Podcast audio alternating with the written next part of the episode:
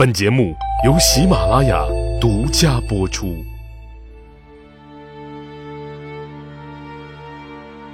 顺治五年（公元1648年的正月），功勋赫赫的肃亲王从大西南班师凯旋，返回北京。可没过多久，二月，参领希尔艮被查冒功邀赏，遭到处罚。鳌拜以勘察不严而被论罪，本应革职，念功劳甚大，罚银一百两，算网开一面。三月初六，征尘未消的和硕肃亲王竟被捉拿，投入监狱，理由是图谋不轨。有人诬告图赖、索尼等人欲立肃亲王豪格当皇帝。鳌拜自然逃脱不掉，也牵连其中，被论死罪。后来死罪可免，活罪难逃，又罚了笔钱。多尔衮这时候就非常生气呀，心想：怎么这鳌拜成了弄不死的小强了？他运气就那么好吗？几天以后，到了四月，又有人告发鳌拜。在皇太极驾崩时，居然擅发兵丁守门，好大的胆子，敢擅自调动军队！谁给你的命令啊？谁给你的权利？这是谋反！于是不容分说，再次论死。最后不少人求情，多尔衮做个顺水人情，就改成革职为民了。哎，你滚蛋就行。这条狗命我还真不稀罕，自己留着吧。这时候圣旨下，鳌拜不用革职，免了。嘿，多尔衮气得直拍大腿。虽然鳌拜有惊无险，但大功凯旋之后，短短数月间却被两次论死，可见多尔衮及其党羽把他早就视为了眼中钉、肉中刺。欲除之而后快，更不肯善罢甘休。顺治七年（公元1650年），第三次打击来了。这年的七月，多尔衮生病，暗示贝子西汉等人请顺治皇帝亲临摄政王府探视自己的病情。西汉等人二话不说，坚决贯彻执行领导的指示精神，进宫就把小皇帝几乎是挟持带来了。这一段我就不展开说了，上期单条收费的节目对此有详细的讲解，感兴趣的就请一步前去收听。多尔衮一看自己手下这么忠心，非常欣慰。但还是得象征性处理处理，毕竟劫持皇帝不处理没法交代呀，所以就给他们略微降了降爵位，不久就官复原职了。多尔衮真是抓住一切可以抓住的机会要鳌拜好看，这回也是，他以亲眼目睹西汉等人犯上而不加阻止为由，把鳌拜再次论死。然后又改为缴纳赎金和降爵，从一等子降为了一等男。这年的十一月，多尔衮死了，顺治亲政。第二年的二月，正亲王济尔哈朗等人就告多尔衮生前谋逆，依附多尔衮的党羽或处死，或贬谪革职。《清世宗实录》卷六十三里说。鳌拜向皇帝控诉，自陈牢记，因武瑞亲王义，屡役战功。就是鳌拜向顺治陈述自己到底立了多少功劳，只因为忤逆多尔衮，不肯依附于他，屡屡遭到不公正的待遇。顺治都明白，就安慰他啊，爱卿军纪颇多，且为国效力之处，奇功甚茂。你功劳太大了，朕知道。接着立马把他由一等侯升为了二等公，视为自己的心腹，授议政大臣和领侍卫内大臣，一品大员，简直是坐火箭。不仅翻身农奴把歌唱，还一飞冲天，幸福来得太突然。成为议政大臣和领侍卫内大臣的鳌拜得以参政治国，随侍皇帝左右，位列公爵，权势日增，处于清朝统治阶层的核心地位。顺治十八年正月，福临去世，康熙冲灵继位。按先皇遗诏，命索尼、苏克萨哈、鄂必隆、鳌拜四人共同辅政。四位辅政大臣以索尼为首，他通晓满汉蒙三种语言文字，在对外交往中发挥了重要作用，特别是承担着对蒙古诸部的联络工作，实乃大清的智囊。但目前年事已高。经常生病，苏克萨哈与鳌拜虽是姻亲，二人却常常因政见不合而发生争论，宛如仇敌。苏克萨哈又出身多尔衮的正白旗，索尼打心眼里就烦他，所以就支持鳌拜。鄂必隆呢，平庸懦弱，遇事无主见，一看苏克萨哈不受待见，鳌拜又那么豪横。也倒向了鳌拜，所以鳌拜虽居四辅臣之末，却日益骄横，日后才得以擅权。当时内大臣费扬古不给鳌拜脸，他儿子窝贺是康熙身边的侍卫，在御前对鳌拜表现的也不怎么礼貌，鳌拜就下手打算杀鸡儆猴。康熙三年。公元一六六四年的四月，鳌拜以倭贺等人擅骑御马、擅取御用弓矢射鹿之罪名，把他处死了。费扬古当时就疯了。鳌拜一看，行，不服是吧？那就让你彻底服，让你们家彻底消停。鳌拜以愿望的罪名，就是心怀不满，心生怨恨。怨恨朝廷，说白了就是以不服为罪名，将费扬古及其子尼坎等人一并处死，家产抄没，给了都统穆里马，就是鳌拜的弟弟。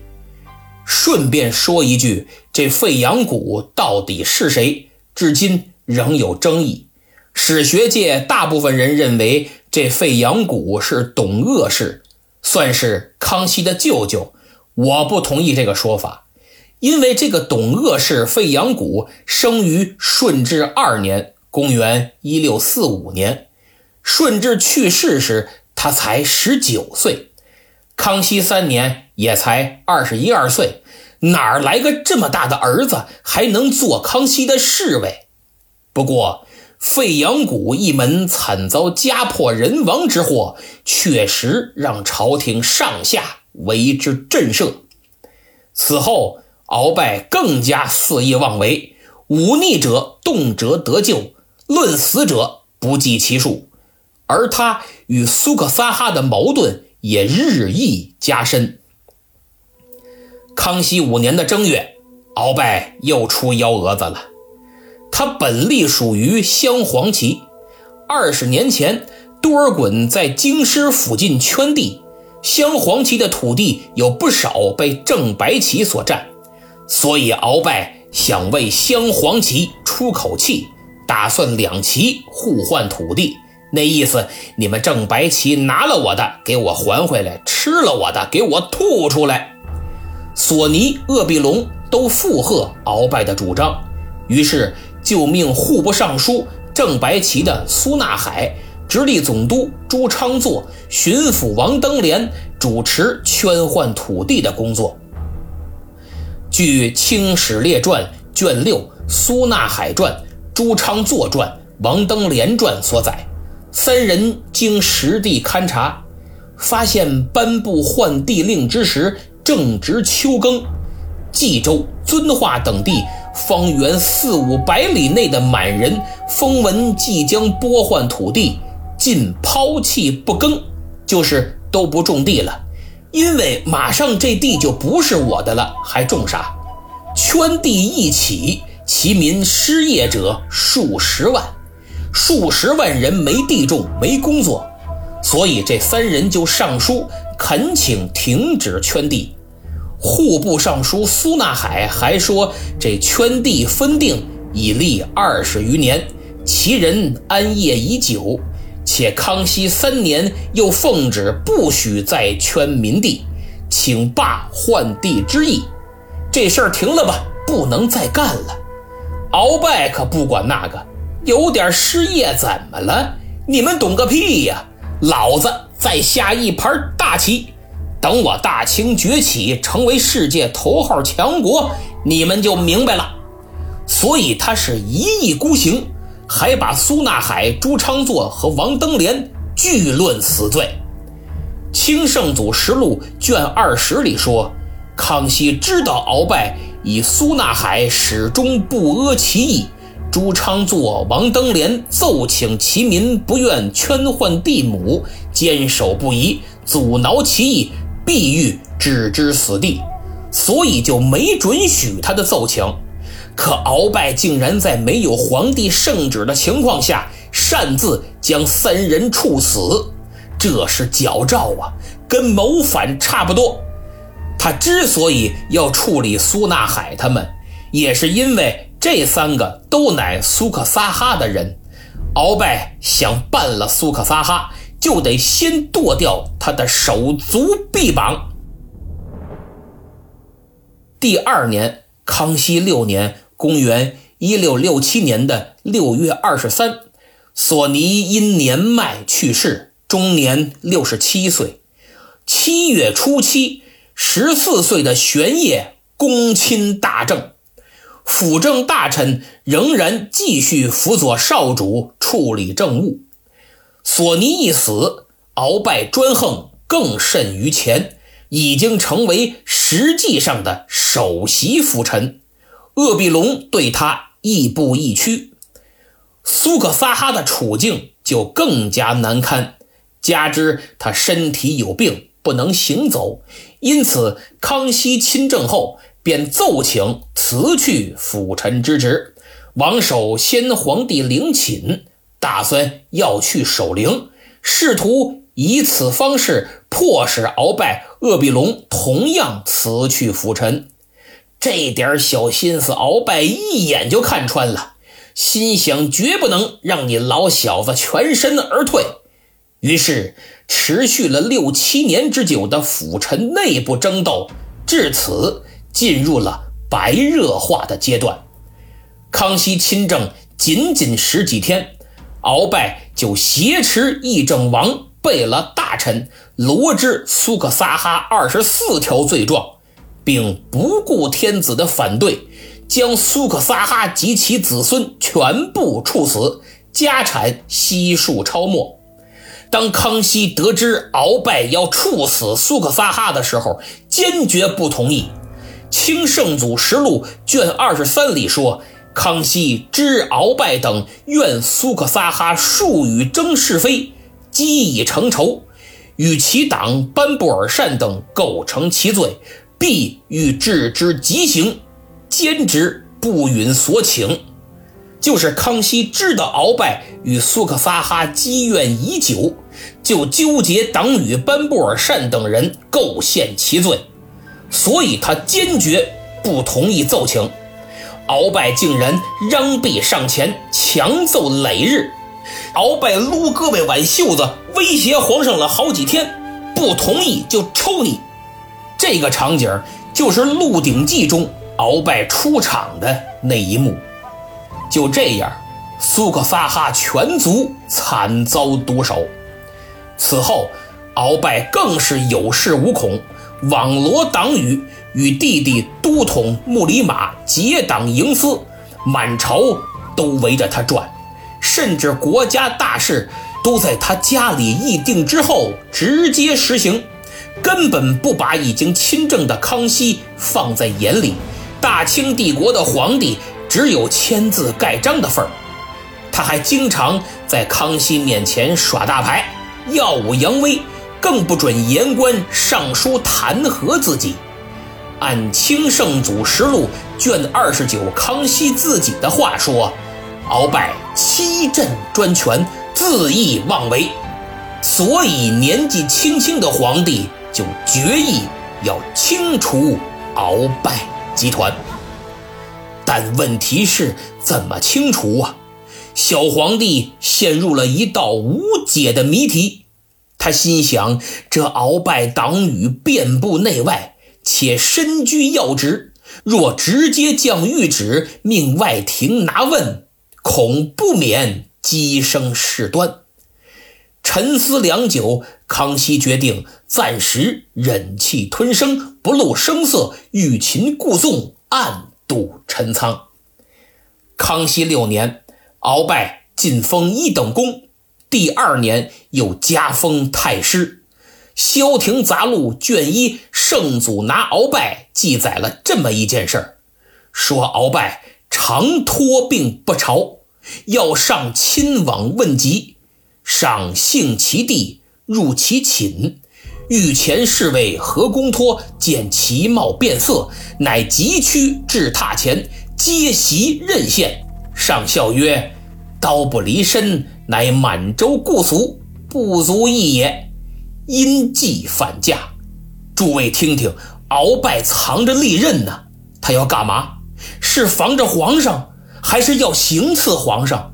这哪个都是死罪。鉴于此，康熙决定还是赶紧动手吧。由于鳌拜孔武有力，久经战阵，不是说拿就能拿的。康熙想了很久，终于想出了个好主意。他从亲贵子弟中挑选了不少强壮的少年，在宫内整日练习布库。布库是满语“摔跤”的意思。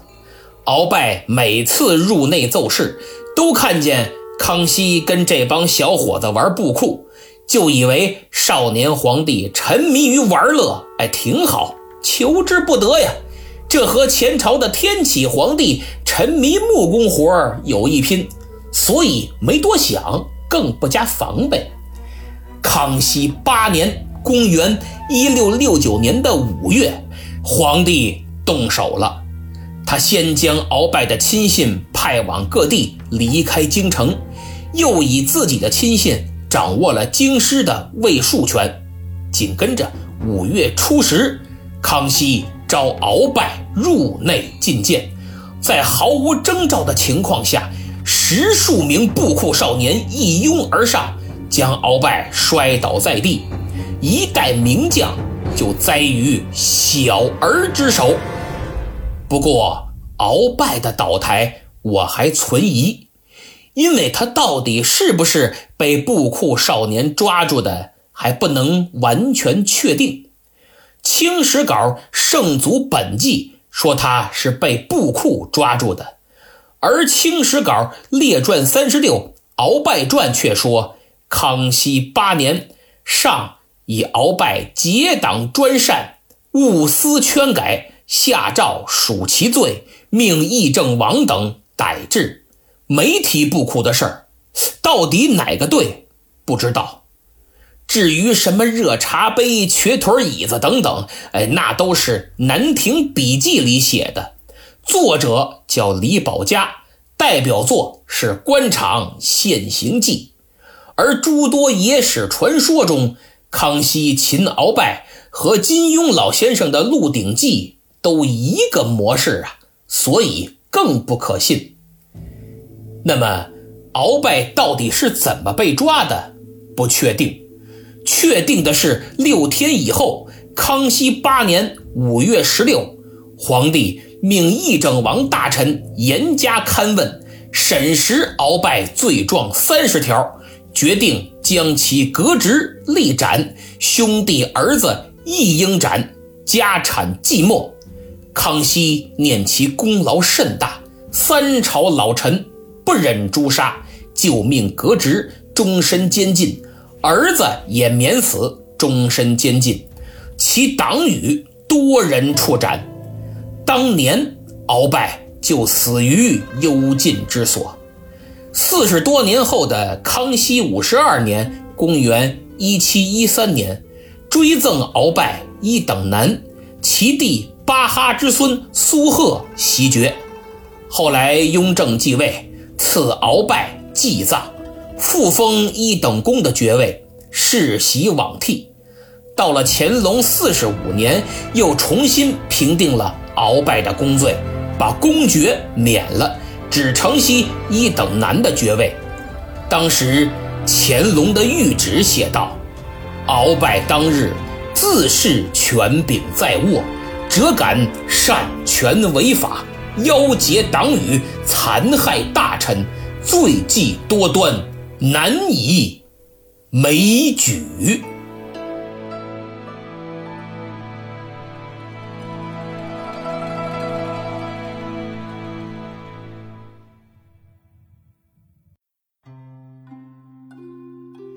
今天是明末清初那些事儿专辑的最后一集，讲到康熙登基，除掉鳌拜。算是画上了圆满的句号。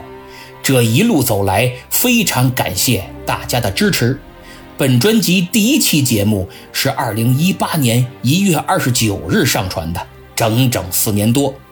开始那几期呀，讲的真一般，我自己都不爱听。但后来逐渐找到了自己的风格和特点，制作也不断提升。越往后听，您就会越觉得不错。其实。我也想过把前几期重做一下，整体水平会有所提高，但我想还是算了，因为它正好记录了我一点一点的进步，见证了我在喜马拉雅平台从无到有的艰辛，告诉每一个人，只要坚持，只要不断学习，就能达到意想不到的结果。为了讲好这段历史，我参考了各种书籍。大臣奏折、期刊论文，还花钱买资料、音乐素材，只为能以客观公正的角度全面展示这段历史。您可以说我水平不行，讲的一般，但请您不要说我不努力。就凭我这份心和这么多年的坚持，希望您多多为节目点赞和转发，并且动动手指给个五星好评。您细微的小举动就是对我最大的帮助。同时，我还要感谢一个人，一位听友，他是第一个给予我支持的，不仅送我礼物，还让我赠送忠实粉丝以增强互动，真是令我非常感动。更使我意想不到的是，这位九零后漂亮的东北女孩，几年来背井离乡到福建艰苦创业，从小小的销售做起，现在不仅有了自己的加工厂，还准备尝试种茶树、做茶庄。可以说，事业上她几乎是和我共同一点一滴成长的。之前我也在节目结尾为他做过宣传，但怎奈效果很弱，播放量也低。那么今天本专辑最后一期，我就再为他宣传宣传。如果您喜欢喝白茶，注意啊，是福鼎白茶，可不是不要钱白来的茶啊。如果您喜欢喝白茶，请添加微信幺八五幺八幺六四幺二三幺八五幺八幺六四幺二三，验证信息写上明末清初，这是咱们的暗号，凭它就可以享受特别优惠。它的白茶种类很多，自己喝很实惠，还有益健康，更有礼盒装，适合送人，也能私人定制，满足各种需求。记住微信号幺八五幺八幺六四幺二三幺八五幺八幺六四幺二三，验证信息写上明末清初即可。上期节目抢到王座的是听友幺九五三七八零零八，恭喜啊！下面感谢一下几位金主。西米团，哎呀，西米团还是没人加入，打赏的有四位，他们是可惜历史不能假设，北斗九星听友二三八六五零幺三五和昵称魅力，谢谢你们尊重我的知识产权，希望其他朋友也多多支持。下个月我将开启三国正式的专辑，届时还盼望能看到大家的身影。那么。为了祝贺我三国专辑即将开播，听友中有位烙画技艺传承人特别创作了一幅观沧海，作为新专辑的见面礼。实物图片我已经置顶评论了，各位可以看看，非常生动，笔法苍劲有力，值得收藏。如果有意购买，请私信联系我。今后他也会推出更多更好的艺术作品，敬请关注。明末清初就此完结，真的很难说再见，就像当初无演义不三国一样。不过没事儿，三国即将回归，诸位听友请一定都来听，而且别忘了，我还在西米团等您呢，咱们不见不散。